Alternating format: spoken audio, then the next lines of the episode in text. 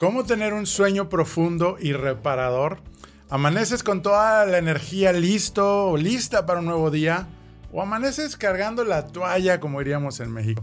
Amigos, según datos de la Organización Mundial de la Salud, los problemas de tener malos hábitos del sueño afectan al 40% de la población mundial, aunque solo, y escuchen, 5% de las personas consultan a un médico o un especialista por esta razón. Ahora, ¿cómo dormiste anoche? No hay nada mejor que lograr tener un descanso reparador. Las actividades a las que realizamos día a día generan un impacto en nuestro cuerpo y personalidad. Pero, ¿cómo tener un sueño profundo y reparador? ¿Se puede realmente?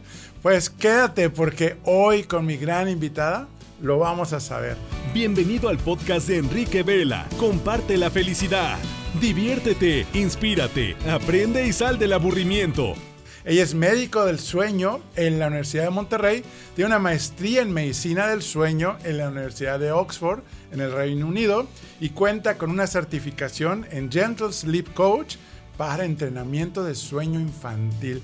Trabaja en la clínica del dormir y estoy hablando de la doctora Lucía Guerrero. Bienvenida a tu programa Comparte la Felicidad, doctora. Muchas gracias, Enrique. Muchas gracias por, traerme aquí, por invitarme. Y pues eh, creo que este tema, el sueño y la educación de sueño, es crucial para la calidad de vida, para vivir una vida sana eh, y feliz, ¿no? Tener una buena calidad de sueño. Y, y, como comentábamos, estamos bien preocupados para cargar la batería de nuestro celular y andamos cargando el pero no cuidamos la batería, nuestro indicador de nuestro tablero de nuestra vida, ese indicador del sueño, ¿no? Y qué tan importante. Oye, y ahora sí que entrando un poquito al tema, o sea, ¿cómo podemos lograr un sueño reparador? Em, el sueño es algo, es un proceso fisiológico, es algo natural que nos llega a todos los humanos. De hecho, todos los seres de este planeta tienen algún tipo de descanso. A veces no, el sueño de todos los animales no es idéntico al nuestro, pero todos pasan por un proceso en las 24 horas del día en, de reposo y otro proceso activo, ¿no? En donde nos estamos moviendo. Y nosotros, los adultos, eh, pasamos en general en nuestra vida como humanos un tercio de nuestra vida dormidos. Los niños cuando nacen, eh, un bebé recién nacido duerme hasta 18 horas al día. Claro, claro. Está en crecimiento, necesita reparar, necesita desarrollar muchísimas células de su cerebro, de su cuerpo y necesita ese sueño para eso. Pero los adultos, eh, muchas veces, y sobre todo en la cultura en la que vivimos, eh, mexicana, pero en general latina, ¿no? Eh, muchas veces pensamos que dormir es equivalente a ser flojo. Claro, sí, o, sí, O es... o sentir culpas y duermo, ¿no? O sea, de que tengo que estar activo y... Sí. Yo le llamo el síndrome de no tener la habilidad para relajarte. Sí, totalmente. Sí, padecemos de eso muchísimo.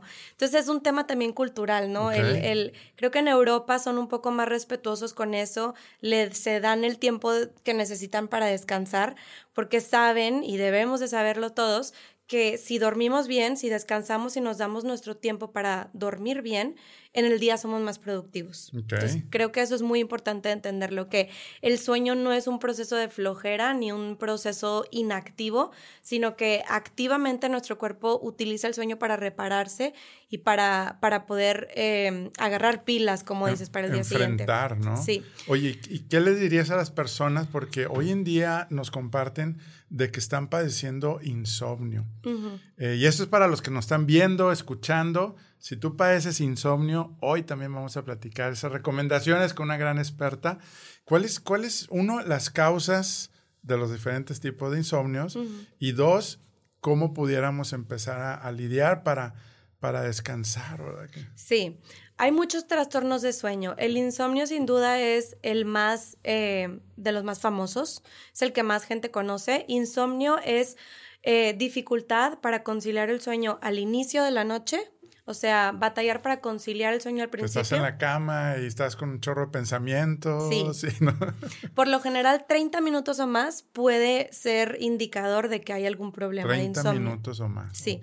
También hay otro tipo de insomnio que es el insomnio eh, intermedio. La persona que se levanta a las 2 de la mañana, 3 de la mañana y se tarda unos 40 minutos hasta una hora, a veces dos horas en volver a conciliar el sueño. Es como decimos, se nos fue el sueño y... Sí, me levanté a medianoche y ya no me pude... Me levanté a medianoche y me tardé mucho en dormir. Y luego hay un tercer tipo de insomnio que es el insomnio de mañana el insomnio tardío, en donde nos levantamos a las 4 de la mañana y de plano ya no nos podemos volver a dormir. El insomnio se cree que sucede, hay tres factores que les llaman las tres Ps. Y es el factor predisponente. Los factores predisponentes los tenemos tú y yo de cajón, nacemos con ellos, son factores genéticos y hereditarios casi siempre, o sea, se sabe que los genes de herencia mayores, los más fuertes, vienen del lado materno. Entonces, si tu mamá tenía insomnio, puede ser que tú tengas, estás predispuesto a tenerlo, exacto. ¿En qué porcentaje de probabilidad? Eh, no, no, se sabe. Es, como entre un 10%, pero depende también del, de tu entorno, ¿verdad? que eso ya está en nosotros, poder cambiar tu realidad, ¿no? Exactamente. Entonces, la primera P es el predisponente y ese ya lo traemos todos, pero no significa que me vaya a dar insomnio necesariamente. La siguiente P es el factor precipitante. Y el precipitante es cualquier situación de estrés, ya sea estrés eh, psicológico, emocional o un estrés físico. Si hiciste mucho ejercicio, si te lastimaste y traes a lo mejor una lesión eh, muscular, pero también el, psicológico. Si tuviste un día muy emocional, te peleaste con tu novio, eh, tuviste un examen, tuviste, estás estresado porque en el trabajo te está yendo mal. Entonces, estos, estos tipos de factores estresantes pueden desencadenar un insomnio agudo, le llamamos. Sí, sí, sí. Agudo quiere decir dos, tres días en que batallas para dormir. Pero esos dos, tres días pueden convertirse, y aquí voy a la tercera P, en el factor perpetuante.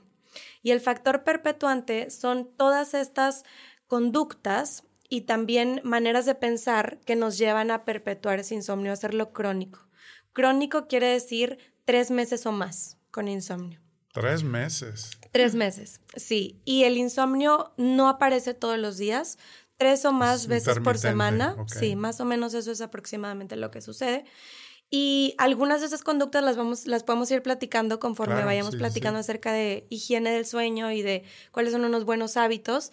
Pero sí, a grosso modo, tomar muchas siestas. Si yo tuve insomnio ayer en la noche y hoy estoy muy cansada y me tomo una siesta de dos horas, tres horas. No vas a ayudar. Exacto. La siguiente noche puede que me vuelva a dar insomnio porque dormí demasiado en la tarde.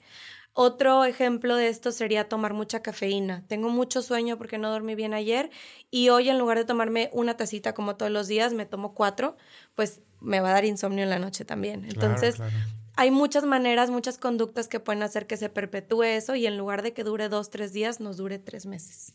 Oye, doctor, ¿y cuáles son las consecuencias o los, pues, pues sí, las consecuencias de, de no tratar? ¿Qué, ¿Qué sucede con nuestra vida? Emocionalmente y físicamente. De no tratar los trastornos de sueño. De no dormir bien, de, digo, obviamente ya sabemos que vamos a estar bien irritantes, eso sí. sí. y bien enojón. sí. Eh, normalmente cuando no dormimos unos cuantos días, como dices tú, los primeros signos son irritabilidad, nos enojamos por cualquier cosita, cambios de humor, eh, o también lloramos de la nada. Batallamos para concentrarnos, entonces nuestra agilidad mental es lo primero. la memoria, bueno, la, capacidad de concentrarse, ¿no? Si estamos eh, leyendo, estudiando en la computadora, sobre todo si tienen algún trabajo o estudian y tienen que pasar mucho tiempo sentados, pues esa dificultad, lo primero que notamos es, es eso, dificultad para concentrarnos. Conforme van pasando los días, si no tratamos ese retorno de sueño, cualquier trastorno de sueño, nos comienzan a dar ya eh, unos cambios más significativos. Nuestra motivación comienza a disminuir. Entonces nos levantamos y estamos tan cansados que decimos, no quiero... Quiero dormir más. Sí, no, quiero trabajar, no tengo ganas de hacer nada. Eh, y eso nos puede llevar a la larga a afectar nuestra salud mental. Se ha visto que los trastornos de sueño o la, mala calidad de sueño nos lleva, nos lleva a la depresión, nos lleva a la ansiedad, nos lleva incluso a eh, problemas un poco más intensos como la paranoia. Si tenemos un, mucho tiempo de no poder dormir, alucinaciones. em, e incluso nos puede llevar al suicidio. De hecho, hay una estadística muy impresionante eh, en, cuanto a adolescentes. Eh, hicieron unos estudios, cuando pasamos por la adolescencia, nuestro horario se retrasa unas cuantas horas, una o dos horas por naturaleza, por, por, la edad, por la etapa de la vida en la que estamos pasando. Los adolescentes tienden a dormirse un poco más tarde. Es la eh, interminable pelea de los papás con el hijo. ¿Por qué? Si no seas rebelde, duérmete temprano. Y no es por rebeldía, realmente es algo natural y genético. Y en una, en, me parece que fue en Dinamarca o en Noruega, eh, retrasaron la hora de entrada de las escuelas de los niños de preparatoria, que son los adolescentes, y disminuyó la tasa de suicidio significativamente. Les fue mejor académicamente, pero también disminuyó la tasa de suicidio. Ya, ya. Por otro lado, dormir mal también nos puede eh, ser más propensos a la obesidad. Claro. Tenemos dos hormonas, una se llama grelina y otra se llama leptina. La grelina se secreta, es la hormona que nos dice que tenemos hambre, se secreta cuando nuestro estómago está vacío. Y la leptina se secreta cuando el estómago está lleno y nos, nos, da la saciedad, exactamente. Y cuando dormimos mal, no dormimos lo suficiente en cuanto a horas o tenemos un sueño de mala calidad, como lo es, son los trastornos de sueño, em, la leptina eh, disminuye y la grelina aumenta. Entonces tendemos a escoger comidas más altas en azúcar que nos van a dar eh, energía inmediata pero que nos van a, a, hacer más propuestos a la obesidad. Claro, claro. Más propensos. Y por otro lado, también la sensibilidad a la insulina disminuye. La insulina es una eh, hormona que ayuda a transportar la glucosa de afuera de la célula a adentro de la célula. Es muy importante para mantener nuestros niveles de glucosa estables en nuestro cuerpo, ¿verdad? Y cuando disminuye esa sensibilidad a la insulina, lo que pasa es que la glucosa se queda fuera en el torrente sanguíneo por mucho más tiempo y nos puede dañar los órganos. Básicamente eso es la diabetes. Entonces nos también nos pone más propensos a padecer de diabetes. de diabetes. Y si yo tengo también genética, pues le voy a disparar más al no cuidar el sueño. Sí, sí, totalmente. Oye, había un reality show que, que no dormían por dos, tres días y y se volvían unos monstruos. Sí, sí, sí. y es donde dices, wow, porque yo sé que hay gente que dice, no, es que la felicidad yo la obtengo durmiendo. Sí, claro, claro es cierto. algunas veces de más, ¿verdad? Pero... El, el récord de más horas despierto sin dormir era, no tengo el dato exacto, pero lo hizo un, un chavito, un estudiante en California. Creo que fueron como 100 horas. 130, 100 horas. Y, y comenzó como al tercer día, comenzó a alucinar y comenzó a escuchar voces que no estaban ahí. Y también batallaba para, para hablar, como que balbuceaba. No, no decía coherente. Y comiendo y bebiendo normal. sí, comía y tomaba, pero no dormía. Sí. Y lo hizo como parte de un experimento de su, de su escuela. Y de hecho, investigadores eh, del otro lado del continente en Boston que eh, pues obviamente hacer eso en un humano pues es completamente no ético, ¿verdad? Inmoral. Entonces, como estudio científico no se podía llevar a cabo eso. Y estos eh, científicos viajaron hasta el otro lado del país para estar presente y para monitorear al estudiante que voluntariamente quería hacerlo. Wow. Sí. Sí, sí, sí, muy Está interesante, pues ahora sí que muy buenos principios, consejos, ya sabemos qué pasa si no le tomamos conciencia a cómo está pues nuestro sueño. Hoy por hoy tenemos pues los teléfonos, los, los, bueno, teléfonos, los relojes, que hay forma ahora de, de, medir, de mejorar y sobre todo sabiendo, si no hacemos nada, lo que nos puede pasar, ¿verdad? Oye, amigos, recuerden también que tenemos un número de WhatsApp, antes de que se me olvide, doctora. si tienes alguna pregunta, algún comentario, estás pasando alguna situación referente al sueño, insomnios, todo lo referente, pues márcanos, manda un mensaje de audio al 52 81 36 21 28 24. 52 si están fuera de México, 81 36 21 28 24 para realmente poder pues mejorar nuestra calidad de energía, reducir nuestro cansancio, porque a veces estamos cansados, doctora, y no sabemos que de dónde viene, creemos que es por el trabajo o por la familia o tantas cosas, actividades demandantes, pero a veces vamos a la causa raíz y es cuánto estoy durmiendo. Ahora, tiene que ver cuál es la, la corriente, porque a veces escuchas de que no, ocho horas, ¿verdad? No, con cuatro es suficiente. ¿Tiene que ver con nuestro cuerpo o si hay estudios de algún promedio recomendado? ¿Qué nos puedes decir al respecto? Esa es muy buena pregunta porque de hecho recientemente cambió la recomendación. Entonces, anteriormente se decía que eh, todos los adultos debíamos dormir, estamos hablando de los adultos, ¿verdad? Mayores de 25 años, por así decirlo. Eh, debíamos de dormir 8 horas. Esa era la recomendación anterior. Y ahora con estudios genéticos se han dado cuenta que en realidad existen personas que pueden dormir bien, plenos y, un sueño reparador con tan solo seis horas. Seis horas, ok. Esos, si por lo general le digo a mis pacientes, si tú crees que eres uno de esos, mejor bórratelo de la cabeza, porque menos de uno en un millón con seis horas tiene suficiente para dormir. Okay. El, pero sí hay eh, variabilidades entre 7 y 9 horas es lo que se recomienda ahora. Ese, esa variabilidad viene por cuestiones genéticas, otra vez, o sea, la necesidad individual de, cada, quien. Sí. Hay quien con 8 horas tiene, con 9 horas necesita para repararse o con 7. Pero también va a depender de lo que realicé ese día, de la actividad eh, que tuve ese día. Si fue un día muy intenso emocionalmente, podríamos requerir un poco más de tiempo. Ese es buen punto, ¿verdad? Y por otro lado, si tuvimos un día con mucho ejercicio físico, también. También hay que recuperar. Hay que recuperar y hay que permitirnos tantito más. Se sigue diciendo que ocho horas es como el número seguro, porque viene siendo el promedio entre siete y nueve pero eh, sí se sabe que si se duerme así a grosso modo menos de 7 horas e incluso más de 10 horas, ya viene siendo, eh, ya es perjudica más a la salud te sientes cansado por dormir de más. De más y de menos, exacto. Sí. Y se asocia también a riesgo para obesidad, riesgo de em, cardiovascular también.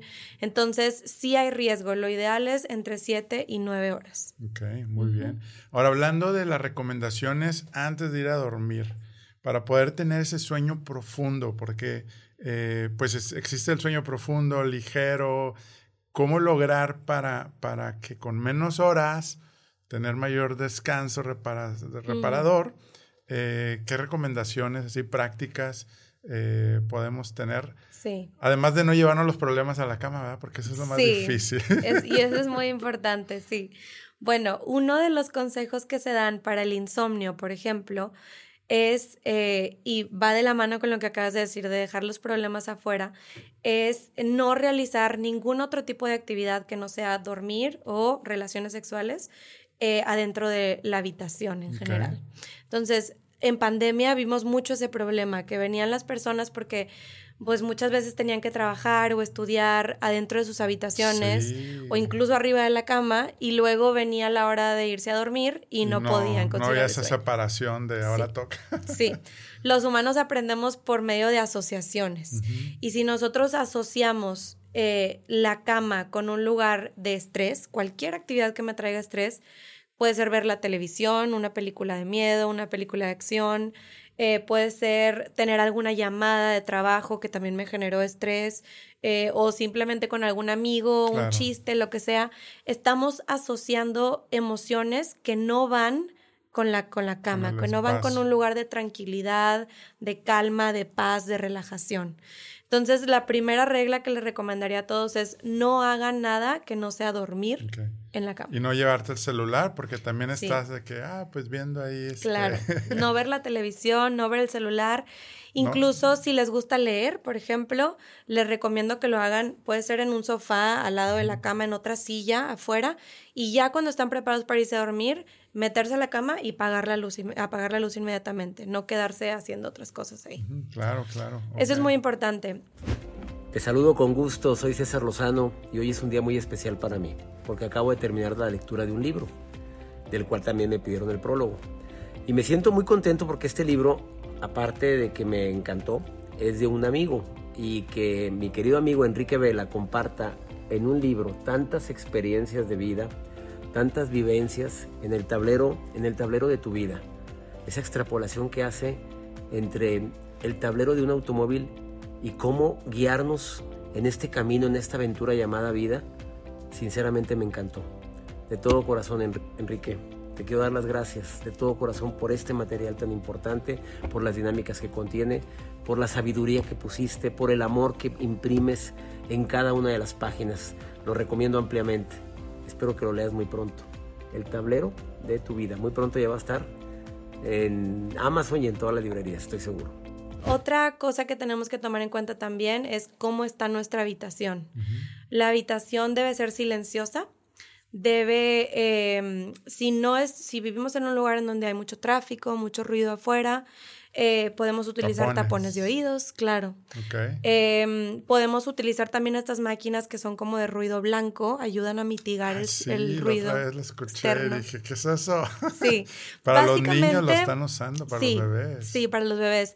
Es como, como un ventilador, viene siendo, que oyes el ruido constante o dejar ese ruido como de estática de la televisión o de un radio o así, ayuda porque mitiga los sonidos externos. Sí, buenísimo, buenísimo. Sí, el silencio es uno, eh, la oscuridad es otra. La habitación debe ser completamente oscura. Eh, no debe de entrar ningún cachito de luz por ningún lado, entonces lo ideal es tener buenas cortinas. Si no tienen buenas cortinas, pueden pegar bolsas de basura también, negras, ayuda mucho. Usar antifaz también. El antifaz. Sí. Em, y, eso tiene que ver con el, el circadiano, ¿verdad? Con el ciclo para para, para decirle al cuerpo, hey, ya libera hormonas para poder. Sí, el ritmo circadiano.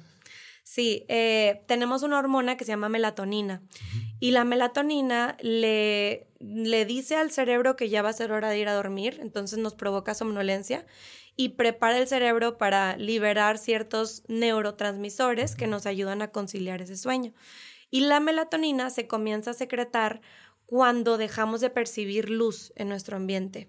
Tenemos unas células en los ojos, y esto se descubrió hace poco, hace 10 años más o menos, unas células en la retina de nuestros ojos que únicamente sirven para enviarle señales al cerebro de cuánta luz hay alrededor de nosotros y de qué hora del día es en base a eso. Y entonces este núcleo, este lugar en el hipotálamo, en nuestro cerebro, le llamamos el director de la orquesta porque se encarga de mandarle a todas las células del cuerpo información sobre qué hora del día es. Nuestro cuerpo es como si fuera una orquesta porque tiene que trabajar en sintonía, tiene que estar bien sincronizado nuestro páncreas con nuestro hígado, con nuestro corazón, con el, la temperatura del cuerpo también. Todos estos diferentes órganos tienen funciones que se repiten cada 24 horas. A eso le llamamos ritmo circadiano. Circadiano quiere decir alrededor de 24 horas. Y cuando lo alteramos es cuando ya empezamos a... Se desorganiza, claro. Se desbalancea, se desequilibra nuestro cuerpo y... Las hormonas andan por todos lados, no trabajan eh, juntas y es donde el famoso síndrome de jet lag Viene siendo eso, cuando nuestro mm. cuerpo no está sincronizado con el medio ambiente. Entonces, si nosotros no permitimos, no bloqueamos un poquito la luz externa dos horas antes de irnos a dormir, que es cuando comienza a liberarse la melatonina, pues no vamos a lograr un buen sueño. Claro. Oye, ¿tú recomiendas estas técnicas para que las personas que están tomando o quieren tomar pastillas de melatonina, pues hay formas, ¿no? Porque como que queremos ir a lo fácil, pero ahí tú qué recomiendas o ya de plano cuando ya hay un algo extremo tienen que... Es, es un tema muy controversial, Enrique, ahí te va, porque en estudios científicos, que les llamamos estudios eh, ciegos, en donde divides a un grupo de personas y a algunas personas les das melatonina y a las otras les das placebo o una pastillita de mentiras. Un chocho. Un chochito y les dices que es melatonina y se ha visto que no hay diferencia entre los dos grupos. O sea, la melatonina es un efecto placebo, viene siendo. Se recomienda médicamente la melatonina en personas, en adultos mayores, porque su glándula pineal ya no secreta melatonina como antes lo hacía, se empieza a calcificar y ya no funciona como antes lo hacía. Entonces, en esas personas sí recomendaría un suplemento de melatonina. Pero si eres un adulto joven, sano, con que tú bloquees un poquito la luz antes de irte a dormir y te duermas a la misma hora todos los días, tu melatonina debe ser buena, óptima, ¿verdad? no necesitas ningún suplemento. Em, pero si eres alguien, porque también tengo pacientes que dicen, no, es que si yo me quito la melatonina no voy a dormir. Aunque sea el efecto placebo, les digo, pues síguele, no pasa nada. Porque dentro de todos los medicamentos que existen para dormir, la melatonina es la más inocua, es la que no te, no te va a hacer daño. Ya. Entonces, o sea, puedes tomarla sin problema. La puedes tomar sin problema, pero no la necesitas. Oye, buen punto. Sí. Oye, y para cuando estás trabajando en exceso, porque parte también de, pues, comparte la felicidad es ayudar a esas personas que estamos activamente y creciendo en el trabajo, en el negocio, pero sacrificamos nuestra salud, ¿verdad? Este, física y mental. Eh, ahorita hablabas de si no dormimos bien, pues se eleva también el estrés y luego el estrés pues nos enferma. Eh, toda esa parte, ¿cómo, cómo recomendarías? Para e, aquellos que dicen, es que yo en la noche puedo concentrarme mejor, avanzo más rápido en el trabajo de lo que en el día, y, y, es como un ciclo que no puedes salir. Sí. ¿Qué les dirías a esos que somos a veces así? sí, eh, eso tiene que ver con el cronotipo. Eh, hablando... ¿Cronotipo? Cronotipo, sí. Hablando acerca de los ritmos circadianos que te platicaba hace rato, existen también algunas preferencias. Eh, de individuo a individuo. Entonces, a lo mejor el ritmo circadiano dice que a las eh, 9 de la noche ya está oscuro y a las 10 me tengo que dormir. Eso es lo, pues, lo biológico. Claro. Pero a lo mejor hay personas que tienden a ser búhos, les llamamos cronotipo nocturno o búhos, eh, que su agilidad mental tiende a ser mejor y son más productivos y tienen más energía más en la tarde o incluso a las altas horas de la noche. Eso se le llama cronotipo nocturno. Y hay quien son mañaneros, seguramente todos conocen a alguien que es mañanero, que se despierta de buen humor, que no batalla para despertarse, que en la mañana tiene un chorro de energía, les gusta hacer ejercicio y todo, y eso se llaman cronotipos matutinos.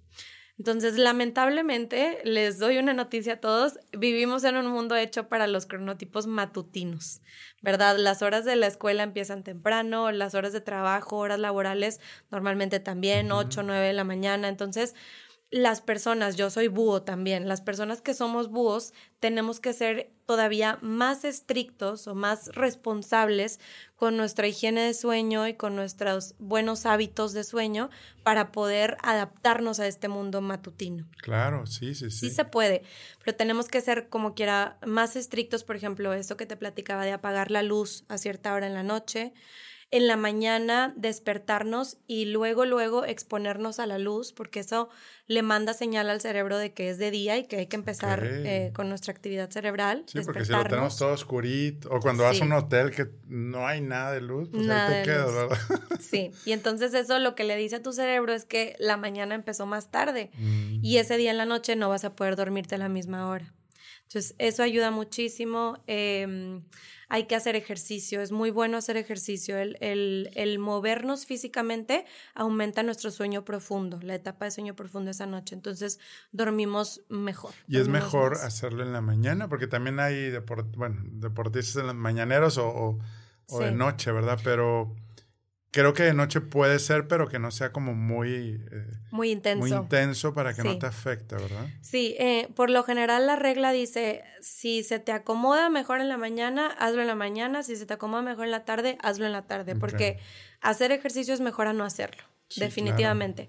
Pero en cuanto a la hora, si ya tenemos eh, flexibilidad de hacerlo en la mañana o en la tarde, es mejor hacerlo en la mañana. Se ha visto en estudios que tendemos a, pegarnos mejor y más, eh, ser más consistentes cuando hacemos ejercicio en la mañana. Pero hablando de sueño, em, los jóvenes tienden a no tener problema con hacer ejercicio en la noche, los adultos sí. Los adultos ya más grandes. Entonces, si a lo mejor tienes 40 o más años, trata de que tu, tu ejercicio termine unas cuatro horas antes de irte a dormir. Cuatro horas antes, ok. Que ahorita también decías lo de evitar las pantallas. Sí. Este, la recomendación de, me imagino también no cenar e irte a dormir, que a lo mejor eso también, También afecta. también afecta. La cena debe ser ligerita. de- no podemos cenar algo súper eh, copioso, muy grande o incluso muy grasoso, difícil de digerir, porque nos va a dificultar em, conciliar el sueño, sí. Y la cena debe ser idealmente unas dos horas antes de irte a dormir o incluso antes. Dos horas es lo, Al lo menos, recomendable. sí. Oye, entonces, resumiendo un poquito los hábitos, ¿verdad? Y la higiene de, para poder, pues, conciliar mejor el sueño y tener un sueño reparador. eh, ¿Cuáles serían así los tres puntos?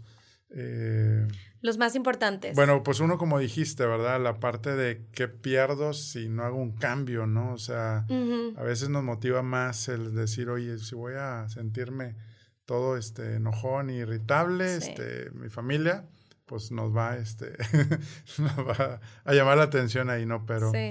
eh, tres consejos para unos buenos hábitos para el sueño. Ujú. Em, yo creo que el más importante de todos, el número uno, es ser consistente con nuestros horarios, con la hora de ir a dormir y de despertar. Se ha visto en estudios que si retrasamos, incluso si dormimos suficiente, o sea, incluso si yo dormí ocho horas ayer, pero en lugar de dormirme a las 11 de la noche como duermo todos los días, me dormí una hora y media después, tan Ujú. solo una hora y media después, eh, no obtengo los beneficios del sueño profundo. No o sea, los no es lo mismo dormir No es un sueño de buena siete calidad. horas empezando a las 12 de la noche que a las 10, Sí. ¿verdad? Entonces, eh, ¿y qué horario? Porque también eso me preguntan Y mucho. no es fácil, ¿verdad? Sí, el horario depende de tu estilo de vida, depende de la hora a la que tengas que levantarte. Entonces, lo que les digo es, si vas a trabajar en la mañana y tienes que levantarte todos los días a cierta hora, cuenta tus ocho horas hacia atrás y esa es tu hora ideal para irte a dormir. Si eres alguien que tiene horario flexible, hay que ser consistente como quieras. Escoger el horario que tú quieras, el que más se te ajuste a tu estilo de vida. Puede ser de 12 de la noche a 8 de la mañana, puede ser eh, de 11 o a las 10 y levantarme a las, a las 5 o 6 de la mañana. Puede ser la- el horario que sea, pero ser consistente todos los días nos va a fortalecer Ser todo eso. consistente, o sea, tener pues una rutina Sí, esa es otra. es importante, ¿verdad? La rutina antes de dormir. Ese es otro muy buen consejo que iba a decir también ahorita. Eh, la rutina debe durar 20, 30 minutos. Estoy hablando del el tiempo que hago justo antes de irme a dormir. ¿no? Ya. Esa le llamamos la rutina de sueño. Y idealmente dura de 20 a 30 minutos, no tiene que ser muy larga.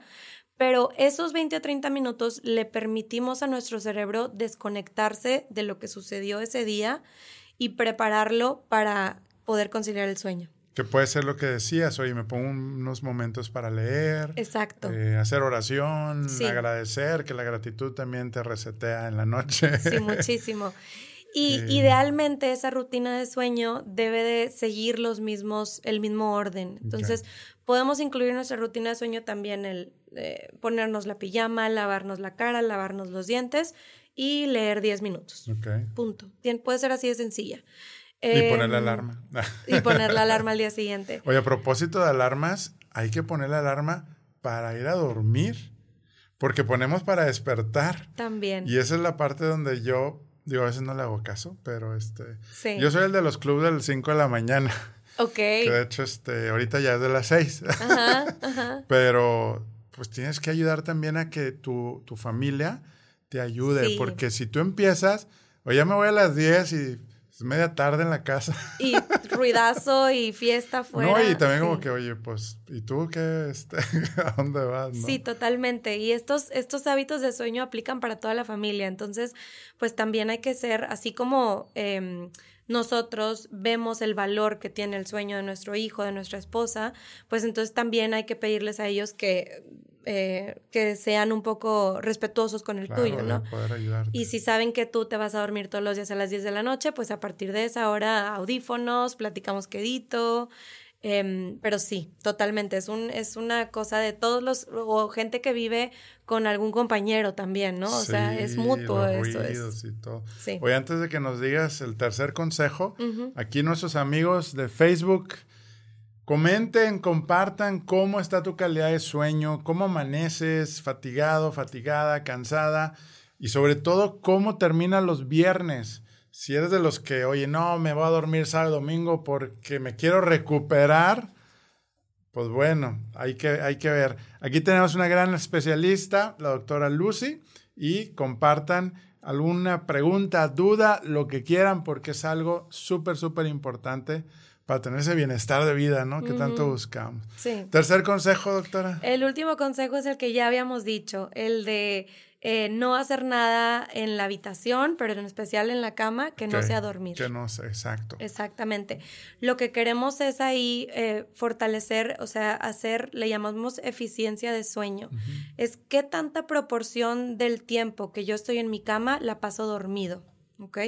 Arriba de 95% de eficiencia de sueño es lo que queremos tener. Entonces, si yo paso 8 horas en mi cama, quiero que casi todas esas 8 horas esté dormido. No estoy viendo el celular, platicando, viendo la televisión. Meneándome ahí por Exacto. allá. Sí, incluso si se llegan a despertar a medianoche y se les va el sueño, como decimos, es mejor salirse de la cama a quedarse una hora, dos horas ahí en la cama frustrado sin poder dormir. Es mejor salirse, leer un poquito, eh, escribir también ayuda mucho. Ahorita muchas personas que dicen es que yo nada más llega la hora de irme a dormir y mi mente empieza a mil por hora y no la puedo detener. Les digo a mis pacientes que tengan una libreta al lado de su cama y que apunten todo lo que está pasando por su mente. Claro, ese es muy buen tip. Que las buenas ideas llegan ahí, ¿verdad? Sí, pues de hecho otro de los beneficios del sueño es la creatividad, precisamente. Entonces, ¿Qué es el sueño REM? No, la creatividad se dieron cuenta que es el más superficial, el sueño uno, la primera etapa la del primera sueño. Etapa.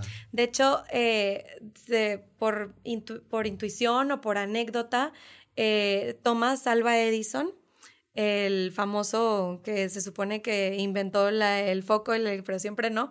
Ah. Em, él y también eh, Salvador Dalí, el pintor de surrealismo, hacían, agarraban un vaso para, para poder contactar su creatividad, agarraban un vaso de vidrio y se echaban una siesta en un sofá y en el momento en que se relajaba su cuerpo y entraban a esta primera etapa de sueño, se rompía el vaso y se levantaban y escribían lo que habían Mm. estado pensando. Entonces, pues digo, no les recomiendo que hagan eso, ¿verdad? Necesariamente, pero la primera etapa de sueño es la que nos trae la creatividad. Excelente, excelente. Sí.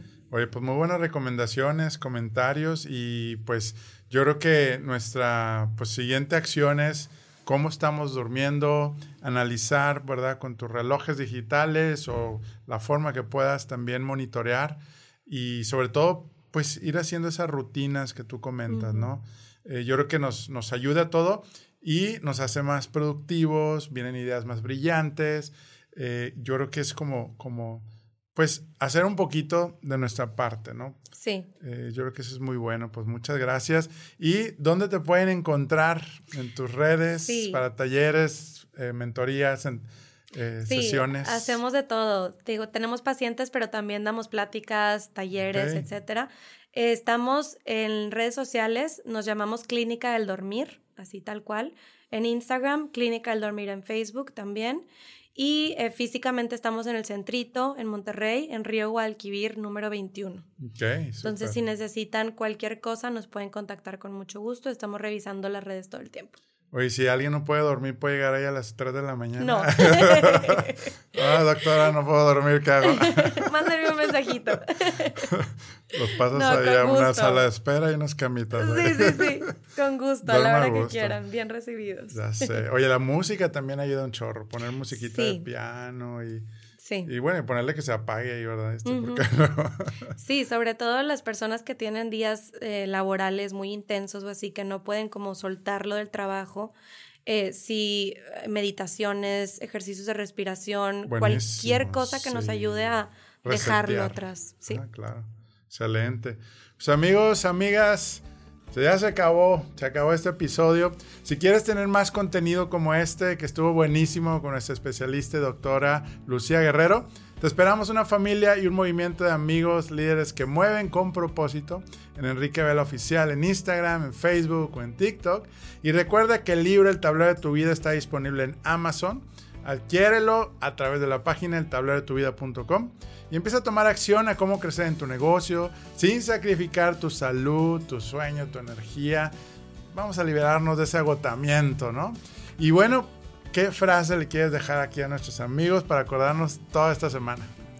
Eh, sí, encontré una frase que me gustó mucho, que creo que me, me identifico mucho con ella. Em, decía, eh, vive como si fueras a morir mañana y aprende como si fueras a vivir para siempre. Buenísimo. muy importante, siempre claro, pues estar aprendiendo y creciendo. Nos la llevamos y sí, si no, no evolucionamos y no sentimos esa satisfacción, ¿no? Sí. Y amigos, recuerden que lo mejor, lo mejor está por venir. Y te deseo que la fuerza de Dios te acompañe a ti y a tu familia. Mucho ánimo, doctora, nuevamente, muchas gracias. Gracias, muchas gracias, Enrique. Amigos, familia, la felicidad no se compra, la felicidad se comparte. Y si realmente te gustó este contenido, dale compartir a esos tres puntitos si estás en Spotify para precisamente llegar a más personas. Y si también nos regalas cinco, cinco estrellas en iTunes o en Spotify o en la plataforma que estés, también te vamos a agradecer infinitamente un servidor y un gran equipo que está atrás de todo esto para que llegue para ti. Y también no te olvides en Spotify hay una encuesta, podemos interactuar. Si tienes una duda, pregunta o algún tema que quieras que estemos compartiendo, adelante y estaremos bien agradecidos. Dios te bendiga y nos vemos en la próxima.